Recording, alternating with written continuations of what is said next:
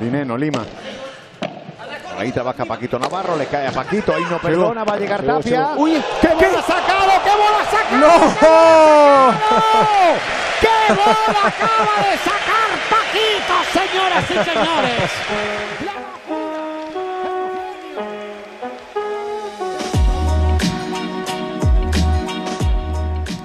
El otro día comenté la competitividad que había entre nuestro grupo de amigos con el pádel. La pelea por ser el rey cada vez es más feroz. Y yo, como persona ultra competitiva que soy, no paro de buscar formas de mejorar y aplicar la metodología Kaizen con todo lo que hago. ¿Y qué se puede hacer cuando quieres mejorar? Pues mirar lo que hacen los mejores. En finanzas y negocios, pues no paro de leer libros y biografías de grandes inversores y de grandes empresarios. Esta semana, por ejemplo, estoy leyendo Richard Weiser Happier, que muy recomendable, por cierto. Y en Paddle lo que hago es mirar partidos de profesionales. El otro día, viendo un partido de Navarro Dineno contra Tapia Lima, sucedió algo que me viene al pelo para explicar uno de los conceptos que considero más importantes en la inversión.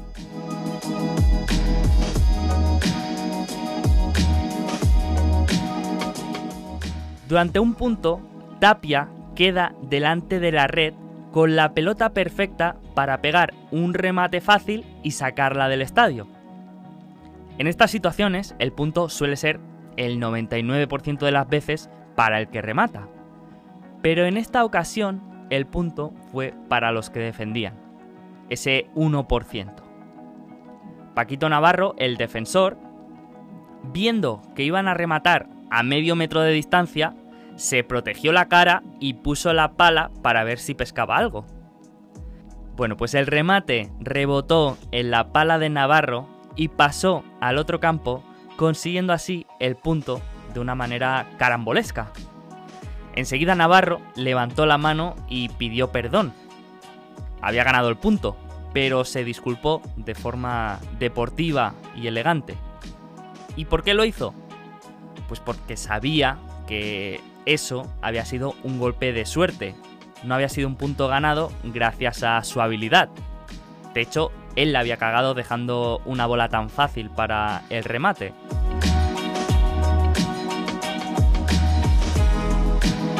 Si los inversores fuéramos igual de deportivos, estaríamos levantando la mano cada 2x3. Porque no siempre nuestros resultados están relacionados con nuestra habilidad. Hay un amigo que invirtió en GameStop el año pasado porque creía que el nuevo CEO lo iba a hacer mejor. A los 6 meses la acción se puso de moda en Reddit y multiplicó por 40. Y por cierto, todavía no lo he visto levantando la mano.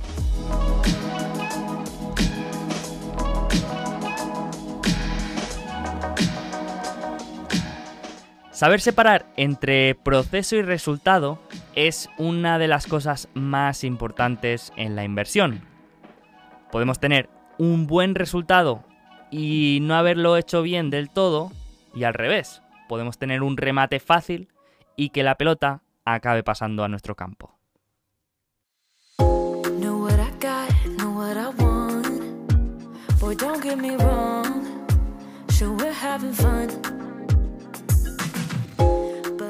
Y de procesos, resultados y consejos para no fallar remates fáciles, hablamos en este episodio número 10 de la inversión empresarial.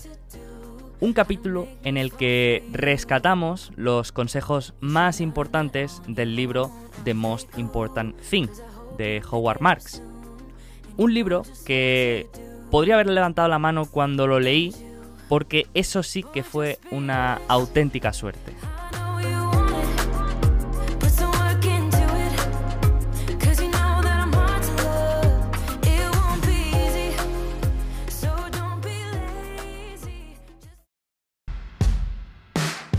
There's a company behind every stock. The company does well, the stock does well. and you buy a group of them, you basically don't lose money. Muy buenas a todos y bienvenidos a este episodio número 10 de la inversión empresarial. Un episodio en el que vamos a hablar de lo más importante para invertir con sentido común. una idea inspirada en el libro de Howard Marks, de Most Important Things, y que podría ser un resumen de los consejos que le daría a cualquier amigo que estuviera empezando y estuviera interesado en la inversión y me preguntara. Pero antes vamos a empezar conociendo a Howard Marks. Para todos aquellos que no lo conozcan, Howard Marks es el CEO de Oaktree Capital y actualmente gestiona 120 mil millones de dólares. También es autor de dos libros bastante relevantes, Mastering the Market Cycle y del que vamos a hablar hoy, The Most Important Thing. Pero aparte de estos dos libros, Marx escribe unos artículos periódicos muy recomendables donde habla de temas relacionados con el contexto de inversión, las condiciones económicas, sentimiento de mercado, burbujas. Por supuesto, tenéis el enlace en la descripción para que podáis echarle un ojo. En su libro The Most Important Thing, Howard Marks habla de lo que él considera lo más importante para invertir con sentido común. Y ahí hay desde consejos sobre análisis de empresas, que son más específicos, hasta consejos más generales de inversión. Y nosotros como todavía no hemos empezado a hablar de análisis de empresas ni nos hemos metido mucho en el barro, vamos a hablar en este episodio de los consejos más generales y vamos a dejar para más adelante este, esta otra parte de los consejos más enfocados en el análisis de empresas. Así que vamos a empezar con el primer consejo o la primera cosa más importante para invertir con sentido común, que en este caso es el pensamiento de segundo nivel. Que esto viene a decir que en un sistema complejo, rara vez los eventos se pueden explicar por una sola causa. Normalmente existen una serie de causas combinadas. Esto nos exige tener un pensamiento más profundo y más complejo de las cosas. Esto tiene aplicación en prácticamente cualquier ámbito, pero en la inversión es especialmente importante porque nos encontramos en la intersección entre muchas ramas. Nuestro resultado como inversores va a estar determinado por lo que hagan las empresas en las que invertimos, pero también por lo que el mercado piense de estas empresas, pero también por el desarrollo tecnológico que pueda amenazar a estas empresas, o también por, el, por las condiciones económicas, o las condiciones geopolíticas, o los usos y costumbres de la gente. Es decir, todo esto va a determinar el resultado de la inversión, y no solo una serie de factores. Por lo tanto, lo mejor es tener una visión cuanto más amplia mejor. Por ejemplo, imagina que estudiamos a la empresa Amazon y después de un análisis eh, en profundidad, pues creemos que lo va a seguir haciendo bien, va a seguir creciendo y va a seguir creando valor. ¿Significa eso que sea una buena inversión? Pues no tiene por qué. No tiene por qué porque tenemos que tener en cuenta otros factores, como por ejemplo otro muy importante que es el mercado. ¿Qué opina el mercado de Amazon? ¿Cree también como nosotros que eh, lo va a seguir haciendo bien? Porque si el mercado cree que el futuro de Amazon es tan positivo como nosotros creemos, pues posiblemente esté descontado en su valoración y eso lleve a que no sea una inversión tan rentable. Pero es que pueden pasar mil cosas. Puede que el año que viene eh, llegue una recesión económica, puede que eh, haya una disrupción tecnológica que eh, erosione la ventaja competitiva de Amazon o puede que haya una nueva regulación que le impida a Amazon comercializar en Estados Unidos. Bueno, son ejemplos eh, ridículos, pero que sirven para hacernos una idea de la importancia de este pensamiento de segundo nivel. Venga, segundo consejo, entender la eficiencia de mercado. Que esto es un debate muy presente en la gestión activa, el tratar de entender si los mercados son eficientes o no, porque si el mercado es eficiente 100%, entonces no tendría sentido invertir porque no podríamos obtener retornos superiores al mercado. Pero en el otro extremo, si los mercados fueran ineficientes 100%, tampoco tendría sentido porque los resultados serían totalmente aleatorios y no habría ninguna manera de poder seleccionar activos que lo puedan hacer mejor. Howard Marks dedica un capítulo completo a debatir y reflexionar sobre esta cuestión. Y finalmente llega a la conclusión de que es difícil afirmar o desmentir esta ineficiencia, pero lo que sí que era verdad es que había mercados más ineficientes que otros y que a corto plazo era difícil demostrar la eficiencia completa. Sin embargo, eso no significaba que invertir fuera fácil. Simplemente que de la misma manera que se puede generar riqueza, se puede destruir riqueza. A mí me gusta rescatar la frase de Benjamin Graham que dice que en el corto plazo el mercado es una máquina de votar, mientras que en el largo plazo es una máquina de pesar. Lo que significa que a corto plazo puede ser irracional, pero que a largo plazo acaba imponiéndose el valor real de los activos. Esto es importante de tener en cuenta porque en algún momento nos vamos a encontrar alguna oportunidad que parece obvia o alguna empresa que parezca escandalosamente barata y aquí vamos a tener en cuenta que, como se dice, nadie da duros a cuatro pesetas y que cuando existen esta- este tipo de oportunidades suele haber una explicación o alguna razón que, mm, que explique esta oportunidad, ¿no? Puede que exista un riesgo latente, puede que haya salido un nuevo competidor, una nueva tecnología que afecte a la empresa, mil cosas que, que pueden afectar al valor de la empresa y puede que no se vean. Por eso es difícil encontrar algo eh, que, parezca demasiado bonito, que no significa que no pueda haber oportunidades. Vamos con el tercer consejo para invertir con sentido común y uno de los que más me gusta. Enfocarse en el proceso y no en el resultado. A la hora de invertir podemos estar tentados en relacionar nuestros resultados con nuestras habilidades. Puede que haya salido una inversión bien, eh, lo eh, haya subido y eso nos lleva a pensar que somos buenos inversores. Bueno, pues según el autor, esto es muy peligroso. Imagina que compras una empresa porque crees que va a aumentar sus ventas el año que viene y va a conseguir un mayor margen operativo y al mes de invertir en esa empresa, Elon Musk pone un tweet diciendo que le gusta y de golpe sube un 50% ese día. ¡Boom! Inversión rentable. ¿Podemos estar contentos? Por supuesto que podemos estar contentos, pero no por nuestra habilidad, sino por la suerte, que en este caso nos ha favorecido. En este caso, el resultado no ha sido derivado 100% de nuestra habilidad. Por lo tanto, no podemos considerar que hemos hecho algo bien solo porque el resultado ha sido bueno.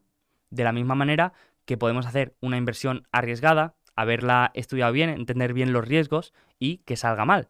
En este caso, tampoco sería un desastre. Lo importante es entender el proceso que ha habido detrás y ver qué hemos hecho bien y qué hemos hecho mal. Vamos con el cuarto, cuarto, ¿no? Sí, cuarto consejo del episodio. Entender el riesgo y saber gestionarlo. Y esta fue una de las cosas que más me gustó del libro y que más me, impactaron, porque todos tenemos una idea de lo que es el riesgo, pero a veces esta definición eh, no es la que todos creemos. Según el autor, el riesgo es la incertidumbre de no saber cuál va a ser el resultado de una acción y la posibilidad de que ese resultado sea negativo. Es decir, que el riesgo no es que suceda algo malo, sino que nuestro resultado sea malo. Puede que una empresa tenga un mal resultado, pero que sus inversores tengan una buena rentabilidad. O al revés, puede que la empresa tenga unos buenos resultados y que los inversores pierdan dinero. ¿Cómo puede ser esto? Pues porque el riesgo lo determina el precio que pagamos por esa empresa o ese activo. Si encontramos un piso en Madrid, en el centro, maravilloso, con vistas al mar, sí, en Madrid con vistas al mar, sí, un piso con parqué, todo sofisticado, amueblado, genial, maravilloso, pero pagamos mucho por ese piso, puede que el resultado no sea satisfactorio. En cambio, si hemos pagado por un apartamento en las afueras un precio ridículo, pues puede que venga una crisis o un evento negativo que puede que no perdamos tanto dinero o incluso que ganemos. Es decir, esto tiene que quedar claro, y es que el riesgo viene del precio que pagamos. Hay activos de calidad que pueden ser muy arriesgados y hay activos basura que pueden ser muy seguros. Vamos con el quinto consejo de este episodio, luchar contra las influencias negativas. Y es que somos seres humanos y como seres humanos nuestras ideas, creencias y pensamientos van a estar siempre influidos por fuentes externas. Pueden ser otros inversores, pueden ser gente que salga en la tele o nuestros propios amigos, no importa. Lo importante es tener conciencia de que aquella información a la que nos expongamos va a tener una influencia en todo lo que pensemos y en aquellas ideas que desarrollemos. Por lo tanto, tenemos que tener una actitud activa en el desarrollo de este entorno de exposición a la información. Diseñar qué tipo de información queremos tener en nuestra vida y de qué tipo de información nos queremos aislar. Pero no solamente la información que consumamos, nuestro entorno cercano también va a tener un impacto en este factor. El querer siempre más, el miedo de perderse la fiesta, el compararse con otros, la influencia del consenso y el sueño de enriquecerse son factores universales y están muy relacionados con nuestro entorno social.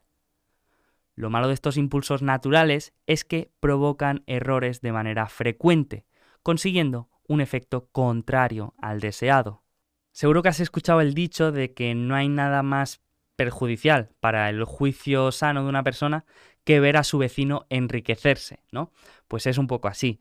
Y aquí un consejo que se puede dar es el de ser consciente de la información que nos llega y qué emociones despierta en nosotros. Y a partir de ahí, pues ser inteligente y diseñar el entorno en el que te llegue la mayor cantidad de, información positiva o alineada, eh, alineada con tus objetivos.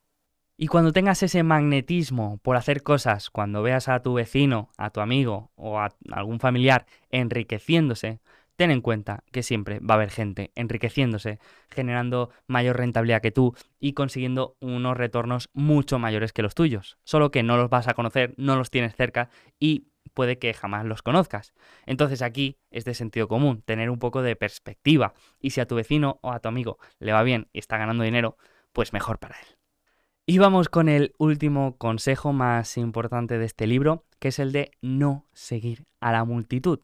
Algo más fácil de decir que de hacer, pero que a veces nos puede salvar de cometer algún error. Y es que aquí yo creo que hay dos cosas importantes. La primera es entender que porque mucha gente esté de acuerdo en algo, no significa que sea verdad. Y yo creo que lo hemos visto varias veces. Y lo segundo es que aunque toda esta multitud esté en lo cierto, el ir contra con esta multitud hace que sea difícil generar una rentabilidad por encima de mercado, prácticamente porque estamos pensando igual que él. Así que lo inteligente es pensar un poco eh, de manera contraria y practicar este contrarianismo. Aquí me gusta recordar la matriz consenso-acierto. En esta matriz podemos encontrar dos variables, consenso, no consenso y acierto, desacierto. La combinación de estas dos variables nos dará un resultado totalmente diferente. Si pensamos de manera contraria al mercado y estamos en lo cierto, nuestros resultados serán muy buenos. Si acertamos, pero de manera conjunta al mercado, nuestros resultados serán los medios del mercado. Si no acertamos, pero pensamos de manera contraria al mercado, el resultado será malo. Pero si no acertamos y pensamos de manera conjunta al mercado, el resultado puede ser desastroso. Es decir, que no obtendremos unos buenos o unos malos resultados únicamente dependiendo de si acertamos o no acertamos, porque aquí también va a influir lo que piense el mercado de esa inversión. Por lo tanto, sobre el papel, invertir en la misma dirección que el mercado no suele tener las mayores expectativas de rentabilidad, o si más no, es difícil que podamos obtener una rentabilidad mucho más grande que la del mercado. Y con esto cerramos este episodio número 10 en el que hemos hecho un repaso por los consejos principales del libro The Most Important Thing. Un libro muy recomendable y que mmm, seguiremos hablando de él más adelante seguramente. Y también cerramos este segundo bloque de manual de supervivencia en la inversión. Y ahora ya sí, podemos empezar a hablar de empresas, de valoración, de contabilidad y de todas estas cosas tan divertidas. Así que cerramos aquí y seguimos.